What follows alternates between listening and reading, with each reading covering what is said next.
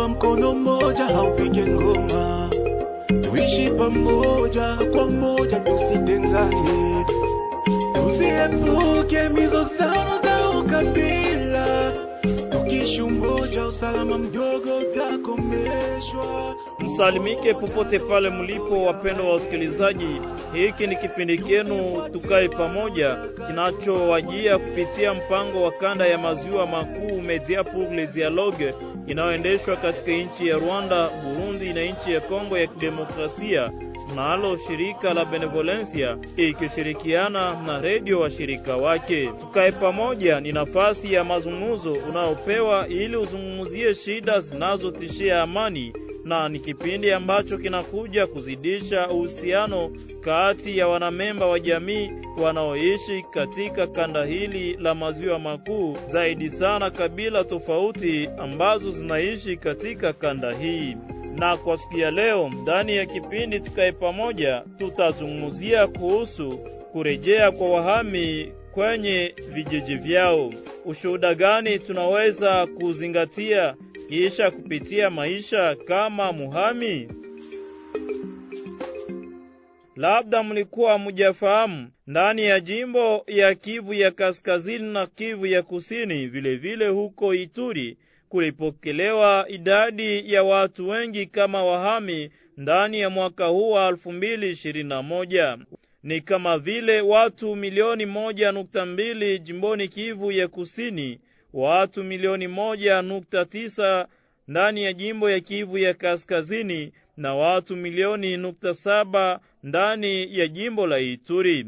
Kwa ujumla zaidi ya watu milioni tano kama wahami waliorejea katika makao zao, ni kama vile ripoti ya OCHA inaarifu. Duru hizo hizo toka OCHA zinabaini ya kwamba asilimia makumi kenda na moja ya wahami wamekimbia makazi yao kulingana na shambulizi na mapambano kati ya vigundi vyenye kumiliki silaha, na hiyo inasukuma kunena ya kwamba uwepo wa vikundi vingi vyenye kumiliki silaha ni chanzo ya uhamiaji ya watu wengi. Ndani ya mtaa wa Ruchuru, raia wengi wamerejea katika vijiji vyao kisha mizozo ya kijeshi ambayo imeripotiwa katika mtaa huu wa Ruchuru. Kisa cha hapa karibuni ni kile ambacho kiliwakutanisha wanamgambo wa M23 wakipambana na jeshi ya taifa FARDC. Pabunagana, wakuu viongozi wa serikali na wale wa kiusultani wamehakikisha ya kama idadi nyingi ya raia wa eneo hiyo tayari wamerejea katika vijiji vyao ni ndani ya kongomano la Jomba na katika muji wa Bunagana na vitongoji vinavyopatikana katika kongomano hilo ndani ya mtaa wa Ruchuru. Raia hawa wamejaribu mara upya kuishi maisha ya kawaida na kuendesha kazi zao za zamani kama vile walivyozifanya, ingawaje kunakuwa wengine ambao walipoteza vitu vyao vya samani wakati walikuwa wakikimbia. Na tunakuwa na swali zimoja katika kipindi hiki za kujiswali: nini ilisukuma wahami hawa warejee mara nyingine katika vijiji vyao kisha kukimbia mashambulizi na mapambano iliyoripotiwa katika kongomano hilo la Jomba? Wamepata gharama gani ya usalama ili warejee katika vijiji vyao? Na hawa raia ambao walikimbia kama wakimbizi ndani ya vijiji vya kando kando na nchi jirani, je, wanakuwa na kumbukumbu kumbu gani nzuri ambayo wanaweza kuwa nayo na kuiweka moyoni kulingana na namna vile walipokelewa katika hali yao ya ukimbizi, na wanazani ya kwamba hawa walipokelewa vizuri katika hali yao ya ukimbizi na kisha kupokelewa huko ugenini. Je, nao upande wao wanakuwa tayari kupokea wageni ama wakimbizi wengine na kuwatunza vizuri?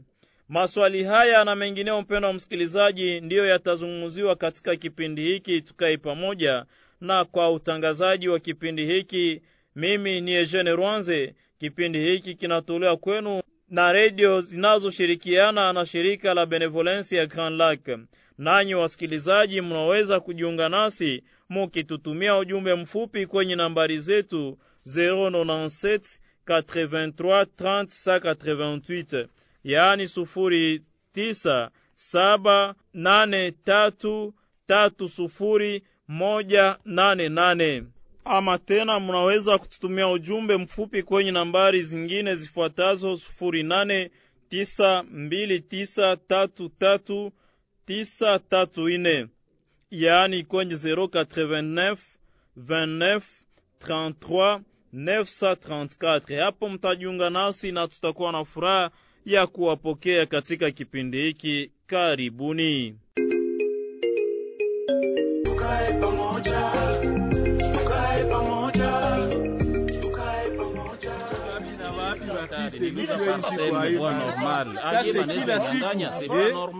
Kila siku. haina. Je, umesikia maneno hayo? Wanafikiria kufika wapi ikiwa kila mtu anaendelea kulalamika kwa upande wake namna kama na hivyo? Kwa kweli mimi ninawaelewa, sababu sisi wote tuko katika hiyo hiyo hali moja. Je, na tukikaa pamoja ili tujadiliane, wakaaji, shirika la raia, sote pamoja, labda tunaweza pata suluhisho. Unajua, ni kutokana kwa mgongano wa maoni ndiyo nuru au mwangaza unaweza patikana. Ndiyo, inawezekana watu wazungumzie shida wanayo ili kupata pamoja suluhisho. Namna gani yawezekana? Fuata tu kipindi chako tukae pamoja kila siku ya tano pa saa kumi ya jioni ama 16h na siku ya kwanza saa moya na dakika kumi na tano jioni kwenye redio yako Paruchuru. Na kwa kuzungumzia kipindi hiki tunapokea Bwana Musa ambaye ni presidenti wa shirika la raia katika muji wa Bunagana ndani ya mtaa wa Ruchuru.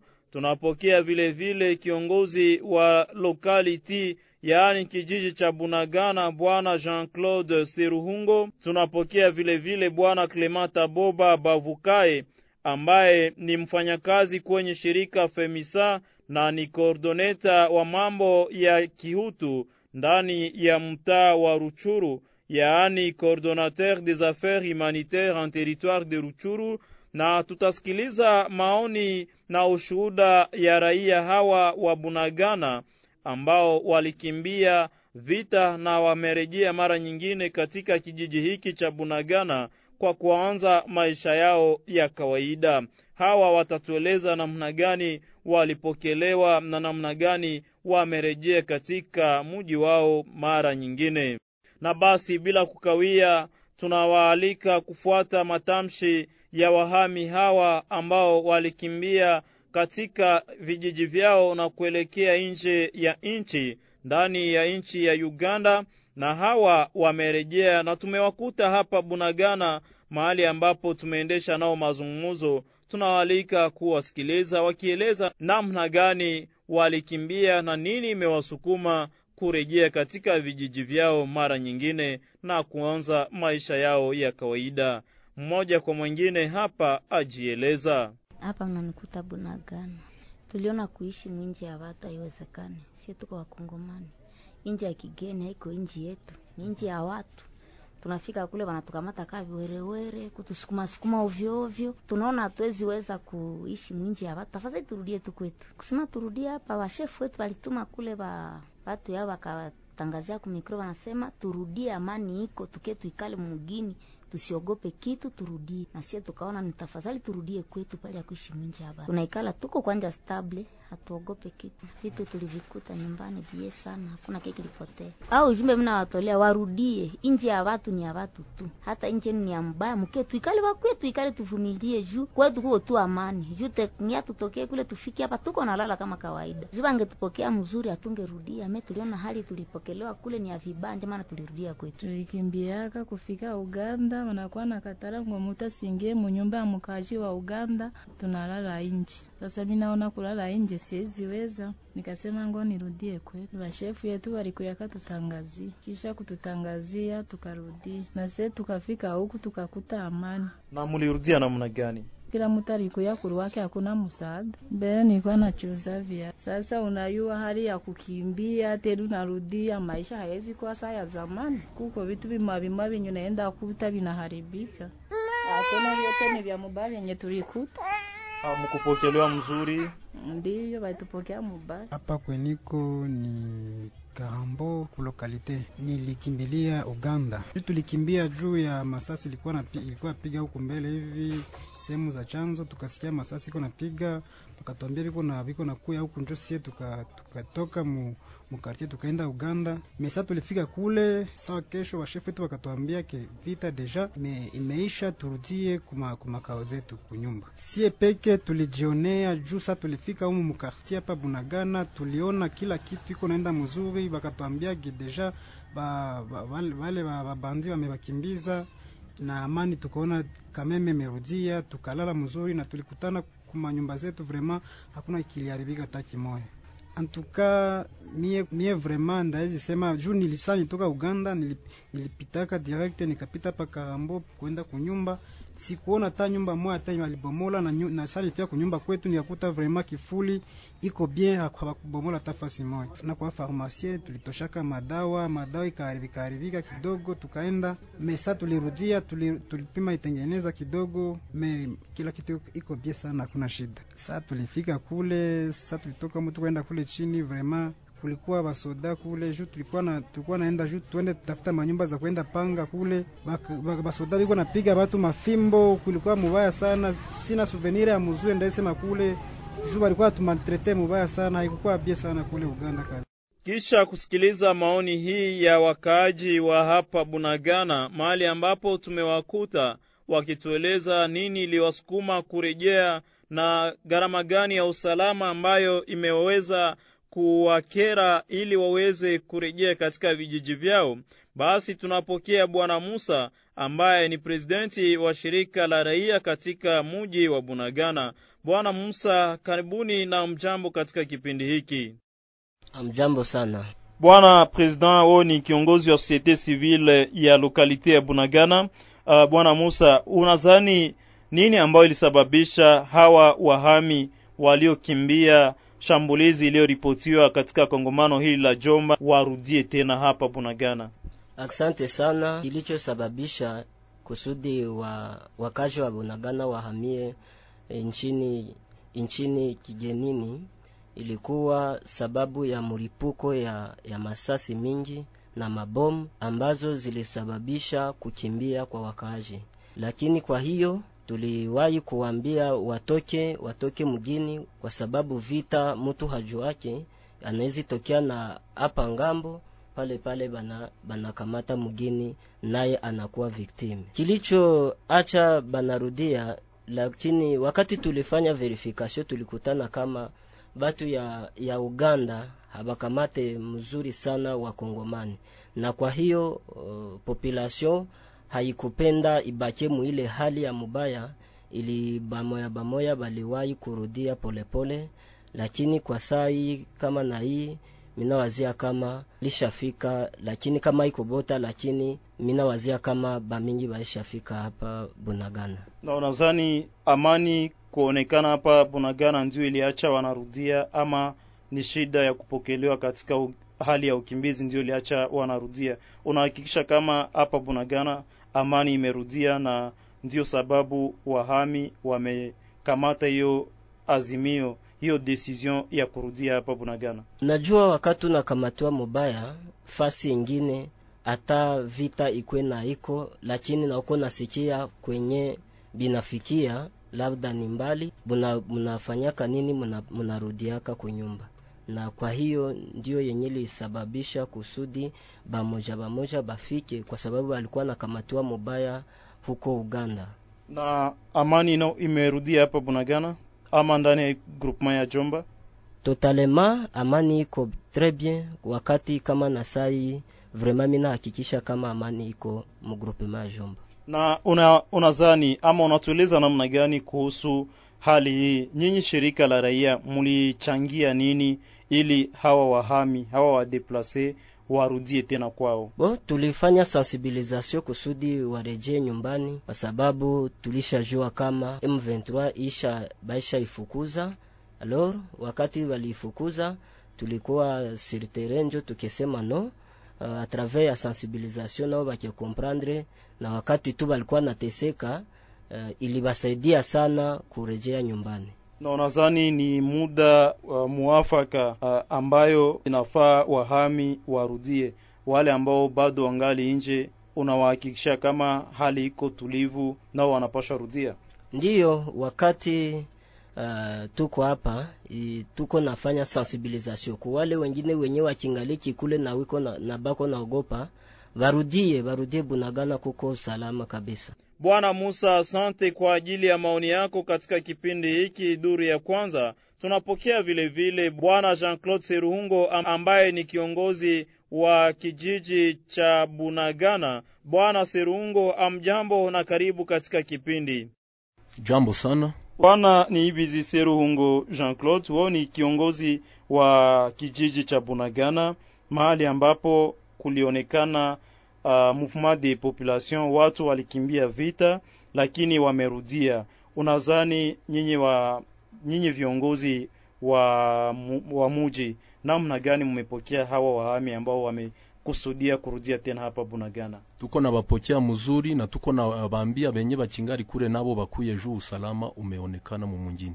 Na wakati wakimbizi wanarudia unadhani wangelingojelea nini kutoka kwa nyinyi viongozi? Labda kunakuwa wale ambao walizani watarudia, wanakuta usalama mdogo ungali, wanakutana na mashida. Wengine walizani wakati watarudia watapata msaada.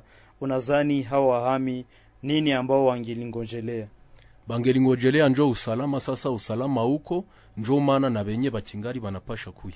Hakuna shida ambao wamekuta wakati wamerudia hapa bushida nawaza ni bwaba mwizi benye baliba manguluwe mambuzi na mapano ku manyumba na kukata milango me haiko bote, arakini ile shida nayo tuligombanisha, ilifo tukira mtu arudie mu nyumba yake. Nyinyi viongozi wa mahali, namna gani mulisaidia hao wahami ili watoke katika hali ya ukimbizi na warudie hapa? Ni kusema mliorganize returu yabo namna gani? Retour tulibakutana Uganda na mikro, tukawaambia kama usalama ulisharudia mu mungini, kila mutu arudie kunyumba yake, bakuye baone vitu byabo, bamwizi basianze kubiiba. Hakuna msaada ambao wahami hao walipata, sawa vitu au labda mtu alipoteza nyumba yake wakati ya mapambano na akapata msaada sa ya udongo mahali pa kujenga na kadhalika. Hakuna msaada. Shida gani ambazo mlikutana nazo nyinyi kama viongozi wakati hawa hami walikuwa wakirejea, na mulisirmonte namna gani hizo shida?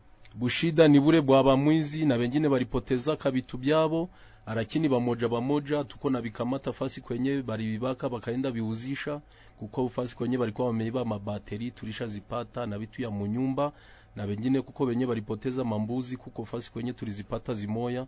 Donc njo ile shida yenye tulikutana nayo.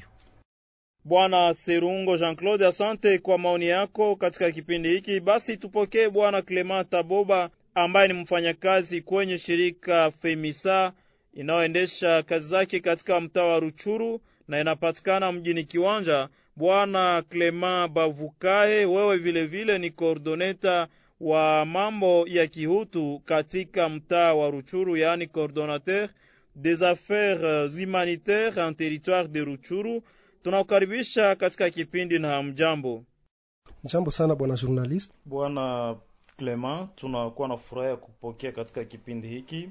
Tunazungumzia kuhusu watu kutoka makazi yao na kukimbia kulingana na shida ya usalama, na hawa watu wamerejea tena katika makazi yao, yaani tunawaita wareturne Na tunakuwa na swali katika kipindi hiki, namna gani unatafsiri hii jambo ya watu kukimbia zaidi sana. Hizi siku chache ambazo zimemalizika, tukikamata miezi mitatu ambayo imemalizika, idadi ya watu wahami wa ambao wamerejea inaonekana kuwa ya mingi, yani shifre inakuwa kubwa, inaweza kuwa explike namna gani? Asante sana bwana journaliste kwa ile swali. E, gizu umemaliza sema ni kweli, kwa siku za leo watu washaanza rudia makwao, wahami wa mingi washaanza rudia makwao, na mwa hii miezi tatu ambayo imeweza kupita omwe 85% ya watu wako narudia makwao kwa sababu ya hali ya usalama iko boreka mahali pamoya pamoya. Mfano yetuko nayo ni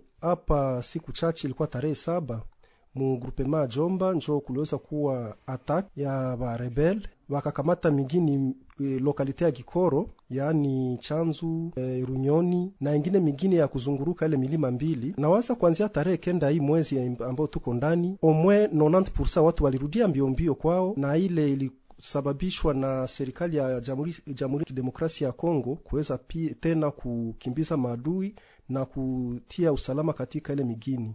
Kunakuwa wale ambao wanazani ya kwamba hao wahame ambao wamerudia labda inasababishwa na hali ya uhami mahali ambapo walikimbilia hawakukamatiwa vizuri na ikaacha wanarudia mbio, ama tu ni sababu usalama ilikuwa imerejea. Bon, en fait kurudia watu inatokanaka na kila mtu ku hali yake. Kuko wamoya wenyewe wanarudiaka kwa sababu kwenye walikimbilia hali ya kiutu iko mbaya sana, ili naacha nakuwa oblige kurudia mueneo yake, lakini wengi wanarudiaka kwa sababu ya hali ya usalama kuweza kuboreshwa. Anaangalia haiko vizuri awakie muhali ya uhami, na japo nafasi ambako aliweza kutoka e, hali iko mzuri kidogo, hata kama hali ya sekurite hapa kwetu mu Kongo inaendaka iko nacheza leo nakuwa mzuri, kesho inaharibika, donc inaendaka iko spontane.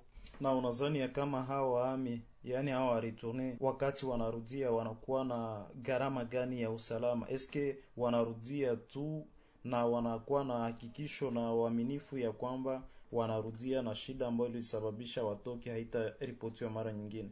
Garanti gani, assurance gani wahami wanakuwa nayo wakati wanarudia? Nawaza garanti inapaniwaka kwanza na serikali, kwa sababu eh, hali ya usalama iko responsabilite kwanza ya leta kongole ya guvernema, na wengi ngizi tumemaliza sema hapo mwanzo, wanarudiaka juu ya hali ya fasi kwenye walikimbilia haiko nzuri anakuwa oblige kurudia. E, bamingi banarudiaka iko kusema buju security iko totalement garanti, hapana. Me e, inakwaka kwanza ona kwanza ma benefice zake, anaangalia kwenye anakimbilia hatumike vizuri anasema basi acha nitike basi niteseke kwenye nirudie kunyumba pale ya kubakia mhali ya nini ya ukimbizi. Na pale tunaweza kamata kuko mafasi zingine kwenye wadeplase balitokaka mpaka leo bashashindwa rudia, tukamate sawa vile ya Sidi Lubero. Mpaka leo e, wakimbizi balitokaka kule wamoa wiko hapa msite hapa Rwasa Nyongera, wengine kwa mafamie dakeye mkiwanja nafasi zinginezo. Hawarudie juu ya nini? Juu ya hali ya usalama, nafasi ambako waliweza kutoka haiyarudia tena mzuri, na ili naacha wanaogopa,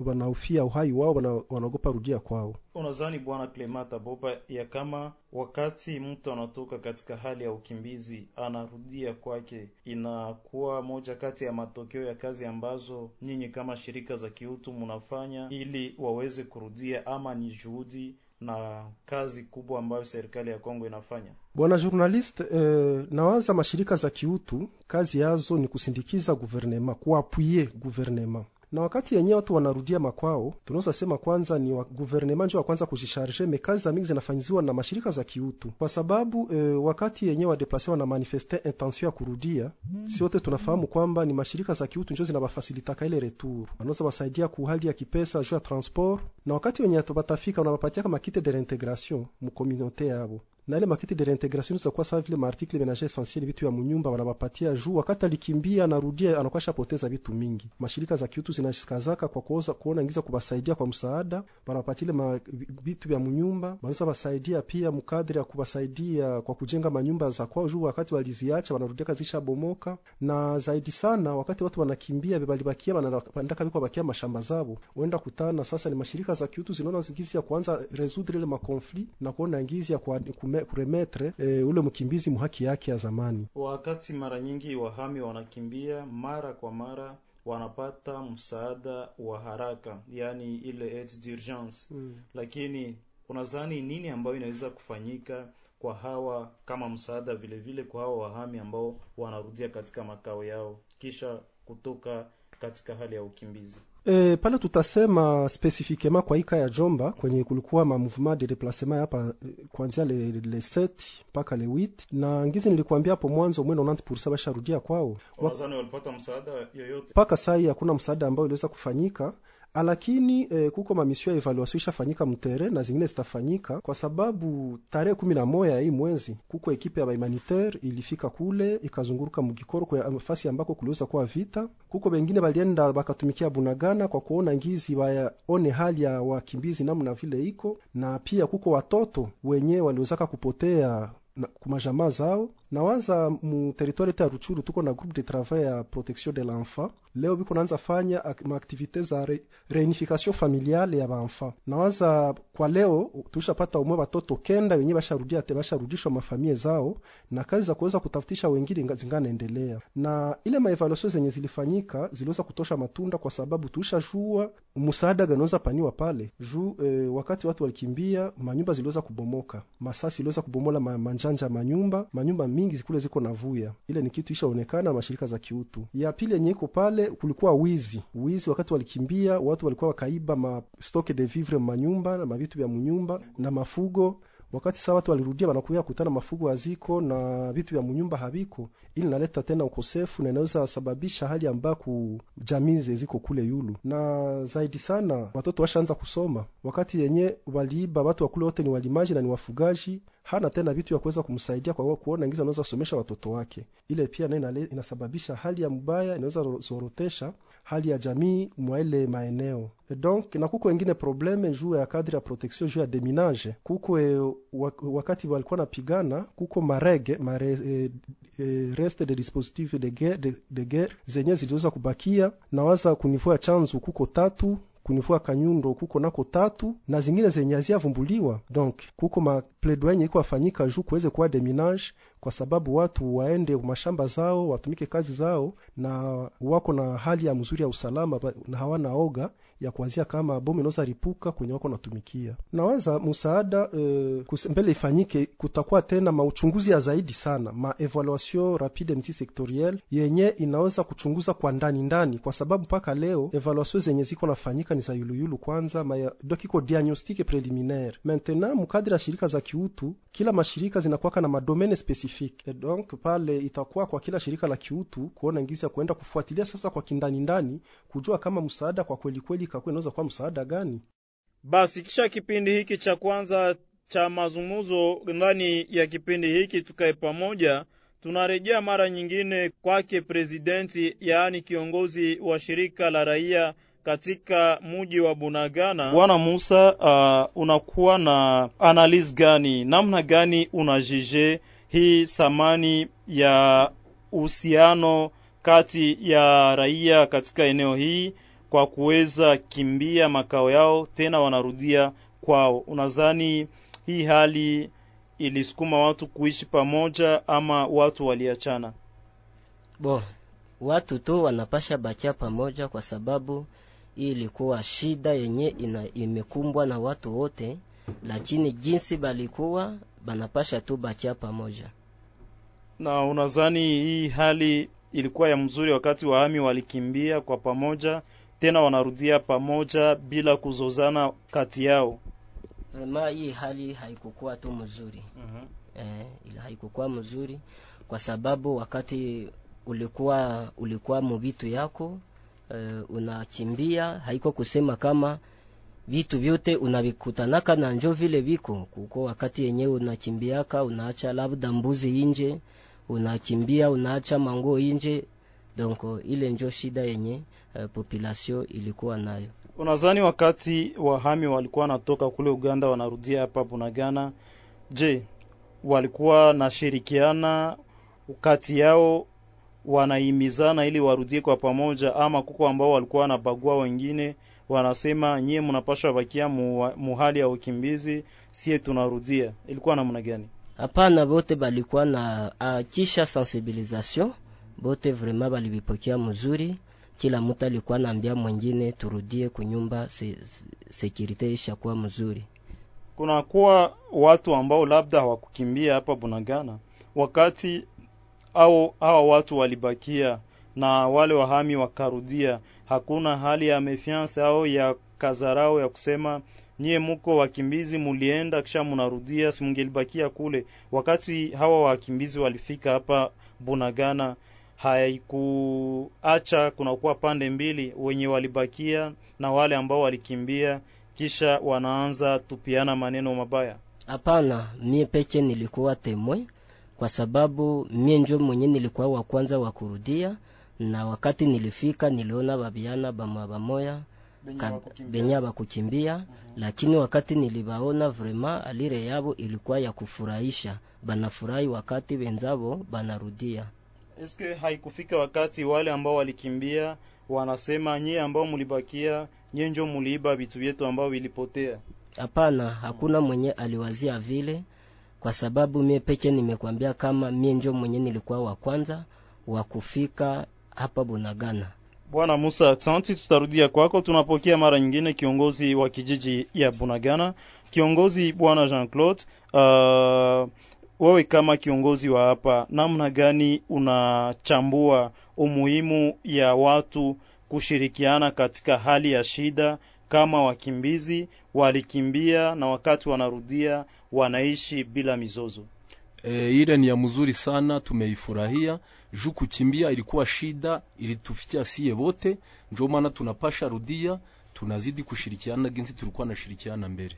Unazani hawa wakimbizi ambao wamerudia watapata shida ya integration ya kukubaliwa katika mgini hii? Hapana, hakuna shida yenye takuwa hawata wabagua na kusema nyi mko wakimbizi, mulikimbia, sie tulibakia, sasa hatupendi ama maneno na nyie wakimbizi. Hapana, wenye balibakia antuka balikaribisha wenye bamekimbia mzuri, hakuna shida. Haikuonekana hali ya watu wamoja kupoteza labda nyumba au mashamba, na wakati wamerudia, labda watakosa kwa kufikia, labda kwa wale wakaaji ambao wanapatikana huko Chanzu, Runyoni, Gisiza, mahali ambapo mapambano ilionekana kwa moto. Hakuna ambao walipoteza vitu vya samani sawa shamba au nyumba wakati wanarudia wanapata shida ya kujiintegre tena mara nyingine katika jamii. Hapana, manyumba na mashamba zote ziko pale, ila tu bamoya bamoya njo benye balipoteza mafugo fulani, na hiyo haitaacha wanashindwa jiintegre mzuri. Hapana, haitaacha. mm-hmm. mm. Na basi unazani uh, watu wengi wanaza, wanafahamu ya kwamba maisha ya ukimbizi inasukuma watu kukuwa na hali ya kuvurugika kichwa, yaani traumatisme, mafikiri yao haikuwe mzuri. Sasa hawa wamerudia, unazani ya kama nini ambayo inaweza fanyika ili hiyo hali ya traumatisme, ile hali ya kichwa kuvurugana imalizike kwa wamoja ambao wamepatwa na hii shida? Wenyewe wamepatwa na hii shida, do ni kusema tutazidi kukuwa naongea nabo na kuwaambia kama usalama ilisharudia, wataanza kutia akili ku nafasi ya mzuri. Unadhani hawaibidi wapate msaada fulani ya kuwasindikiza kimafikiri? Ndiyo, msaada inapasha kuwa ya kimafikiri kusudi warudie mu, muhari ya mbele yenye walikuwa nayo. Wapendwa wasikilizaji, mahali ambapo mnakuwa mkijunga nasi, hiki ni kipindi ambacho kinawajia kila mara, kila wiki, na kipindi kinaitwa Tukae Pamoja. Basi kabla tuendelee mwisho wa kipindi hiki, tusikilize burudani fupi kwa ajili ya amani, na hapo tutarejea baadaye.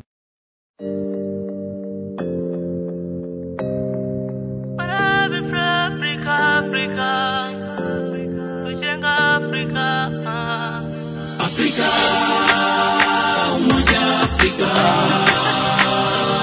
Afrika, tujenge Afrika.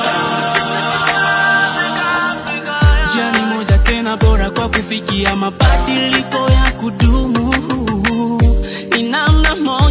moja ipashayo tufikisha kwa mabadiliko kuelewa na kukubali utafauti kati ya mila zetu, kuchukuliana kitabia hata kidesturi kati ya mila zetu. Tuwe huru kusema kwa lugha zetu tofauti za Kiafrika, tukimaanisha maendeleo ya Afrika mapema kwa lugha zetu tofauti za Kiafrika, tukimaanisha nguvu ya Afrika. Mila tunazo, desturi pia tabia tofauti, si vema tuzione kama tishio. Mila tunazo, desturi pia tabia tofauti, ni vema tuzione kwetu kama wakati mwafaka. Kila nchi Afrika ina utajiri wake, kimila, kidesturi, kisiasa na hata kwa lugha,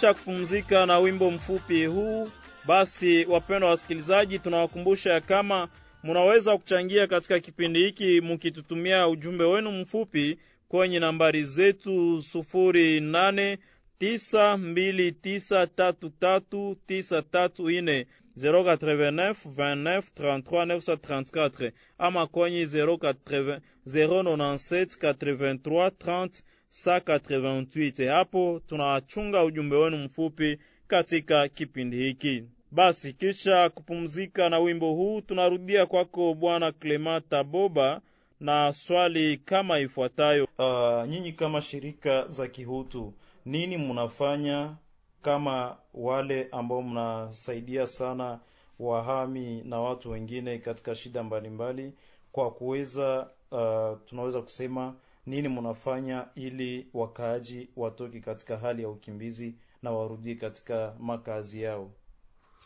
Bon, eh, kama vile mashirika ya kiutu yenye tunafanyaka kwanza, eh, tunaanza fanya uchunguzi ya fasi kwenye watu walikimbia, kwanza aona eske watu walikimbia ni juu ya nini, na kusema barudie, wataanza rudia eske ile kitu iliachaba na kimbia kingali au kilishaisha. Donc njo tunaitaka ma diagnostike ya securitaire na yeah. mnawafasilite namna gani ili waweze kurudia? Bon, nilikuwa ningali nasema bwana journalist mm -hmm. E, tunaanza fanya diagnostic securitaire ya mwingine ambako watu waliweza kutoka, na wakati yenye tunaangalia kama hali iko mzuri, kuna kwaka pia maalerte. Wakati tuna alerte, tunaambia gouvernement bo, hali iko hivi na hivi. Kazi ya tunafanyaka sasa kwa kusaidiana na serikali e, mashirika za kiutu tunaonaka e, namna gani wanaweza fasilite transport ya wale wakimbizi ingawa kama ni wengi sana, na pia kuona bapersona besoin spesifike. Wakati watu walikimbia wote hawana hali yenye iko sawasawa, muko walemavu, muko watoto, wana, watu wanagonjwa sana, muko wamama wa mamimba.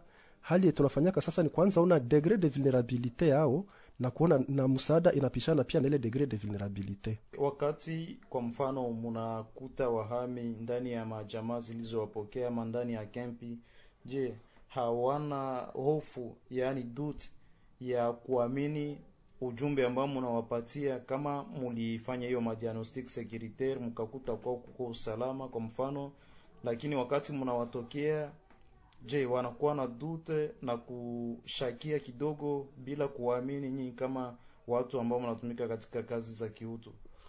E, bwana journalist, e, nikiwaza mashirika za kiutu wakati zinatumika zitumikake azo peke na pale tunaasosiaka ile makomiti ya badeplase kwa kuweza kutumika nao, kwa sababu kukwe redevabilite, kuweze kuwa hali ya kuaminiana kati ya mashirika za kiutu na wale wakimbizi. Na ndio maana wakati tunatumika kila kazi yote ile makomite ya badeplase, komite ya baretourne inakwaka implike kukila fazi ya projet, kukila fazi ya maaktivite zenye mashirika za kiutu ziko natumika, na njo maana hakukwake kusema dut mukazi yenye mbazo tuko nafanya kulingana na hali tofauti za wahami inayolingana na usalama mdogo zaidi sana, munafikia kiwango vile vile ya kuhimiza hata wale ambao wanasababisha usalama mdogo. Inaweza kuwa hata labda kikundi cha silaha ambacho kinajulikana na kinaweza vile vile kupata uhimizaji ili kisisumbue usalama wa raia. Inafika kiwango ya kuhimiza hata vile vigundi vyenye kumiliki silaha ili viache raia waishi katika amani na waliokimbia wapate hiyo juhudi ya kurudia katika makao yao. Ndiyo bwana journalist, en fait wakati tunatumika tunafanyaka pia uhimizaji wa serikali pia na vikundi vya kumiliki silaha mu kadre ya droit international humanitaire kwa kuona vile wanaweza kuheshimu haki ya watu.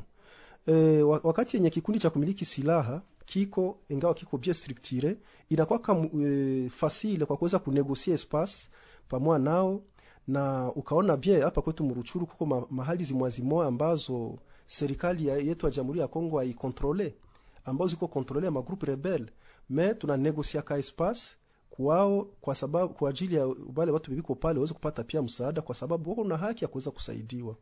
Na pia ku gouvernement ku serikali yetu nao tunakuwa pia na makadre de change, kunakuwa ma reunion de securite zeziko elargi, kunakuwa ma reunion za makomite de liaison zenye zinapermetre ka kuweza kuhimiza serikali na kuweza kuambia kazi fulani fulani ambazo mashirika za kiutu zinapangilia kufanya kwa, kwa ajili nao pia waweze kuwasindikiza mwali ya usalama. Na tunaweza kuona matokeo gani ya hiyo kazi ya majadiliano pamoja na government pamoja na hiyo vikundi? Je, imesaidia ili wahami warudie katika makao yao?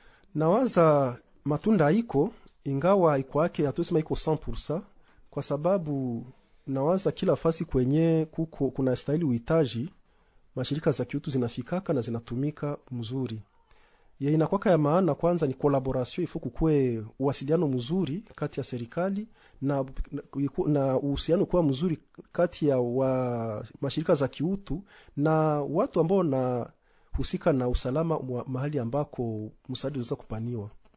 Kisha kusikiliza maoni hii toka kwa mfanyakazi huu ndani ya mambo ya kihutu tunarejea kwa kipindi ya mwisho kwa bwana huyu wa shirika la raia. Tunakumbusha kama yeye ni kiongozi wa shirika la raia ndani ya kijiji ya Bunagana. Bwana Musa, unakuwa na rekomandation gani ama pendekezo gani kwa hawa wakimbizi ambao bado wangali nje ya nchi na ndani ya vijiji vingine vingine ndani ya nchi ya Kongo ya Kidemokrasia ambao wanakuwa kwa njia ya kurudia lakini bado hawajarudia, unakuwa na ujumbe gani ya kuwatolea? Okay, kwa kwa sasa hivi mi mwambia arudie, na kama biko fasi mingi barudie, kwa sababu usalama isharudia, kila mtu iko nafanya maaktivite zenye alikuwa kanafanya tu zake. Ni kusema hawana sababu tena ya kubakia nje ya muji hii ya Bunagana. Ndiyo. Uh, unajua Bunagana ni mugini kabambi. Uh, tuna tunaambia basoda yetu babakie tu uh, machini kwa sababu uh, barebele habakuwake mbali, bako kati yetu. Donc tukuwe tukue kila mutu akuwe aneri ya mwingine, tukiona mutu mwenye uh, hatuone clair tukue na bakwe na ita uh, par exemple banatuita na sie tunafika sur terrain tuna identifie, tukishaona kama tumufamie njo tunamupeleka kwenye serikali. Bwana Musa, asante bwana kiongozi. Tukikuwa mwisho wa kipindi hiki, wewe kama kiongozi wa kijiji hiki cha Bunagana ambacho kinapatikana kando na nchi jirani ya Uganda, unakuwa tayari kupokea mara nyingine wale wakimbizi ambao wamebaki nje ya nchi na ambao labda wanakuwa na haja ya kurudia ndani ya siku za hapa karibuni? Ndiyo, tuko tayari kubapokea benye bakingari kure barudie juu usalama iko mungini. Na unazani utawapokea vizuri na watakuwa bien traite hapa? Ndiyo, tutabapokea mzuri na vitu yabo tunavichunga, hakuna kitu chenye kimeharibika. Na unakuwa na ujumbe gani wewe kama kiongozi kwa wakaji wote kwa ujumla wa hapa Bunagani, kwa wale wakimbizi na wale ambao walibakia hapa? Ujumbe ni kusema kila mtu mwenye alikimbiwa juu yaliye kavuyo yenye ilikuwaka arudie juu mubunagana, usalama imerudia, sekirite iko, kila mtu aambie mwenzake mwenye iko inji ya inji arudie muinji juu usalama iko. Basi na ni pamoja na matamshi ya kiongozi huu wa kijiji hicho cha Bunagana hapo Karambo ndani ya kongomano la Jomba mtaani Ruchuru. Ndipo tunakuwa mwisho wa kipindi hiki tukae pamoja.